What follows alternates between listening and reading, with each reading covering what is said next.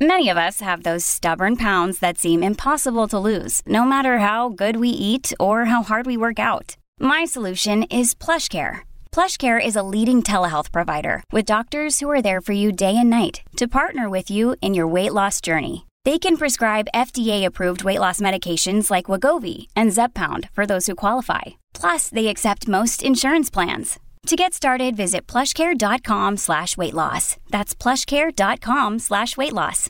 Another day is here, and you're ready for it. What to wear? Check. Breakfast, lunch, and dinner? Check. Planning for what's next and how to save for it? That's where Bank of America can help. For your financial to-dos, Bank of America has experts ready to help get you closer to your goals.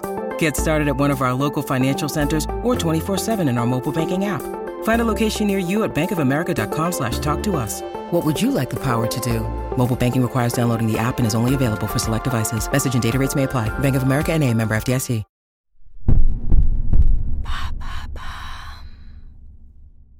Qu'est-ce que la mélatonine Merci d'avoir posé la question. La mélatonine est une hormone naturellement fabriquée par l'organisme. On la surnomme hormone du sommeil car elle régule notre cycle du sommeil et déclenche l'envie de dormir. Ça veut dire qu'elle est sécrétée le soir? La mélatonine est produite par la glande pinéale située à l'arrière du cerveau et oui, elle est sécrétée lorsque la lumière décline le soir. Le matin, c'est une autre hormone qui prend le relais, le cortisol. Mais la mélatonine, ce sont aussi des petites pilules qu'on trouve en parapharmacie, non? Oui, selon l'ANSES, l'Agence nationale de sécurité sanitaire, ce sont même 1,4 million de boîtes vendues par an. Dans ce cas, il s'agit d'un complément alimentaire, mais qui, contrairement aux idées reçues, n'est pas un somnifère.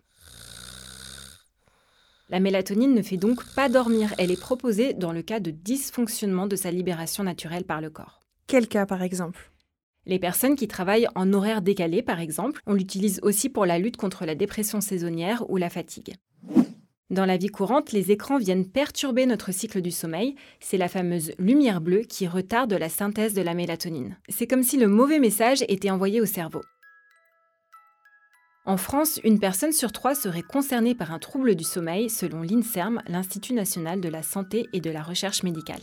Donc ça ne sert à rien de prendre un complément alimentaire si on n'a pas le bon comportement. Oui, c'est ça. Si on prend de la mélatonine en complément, il faut ritualiser le coucher, c'est-à-dire se mettre en condition tout en évitant les écrans.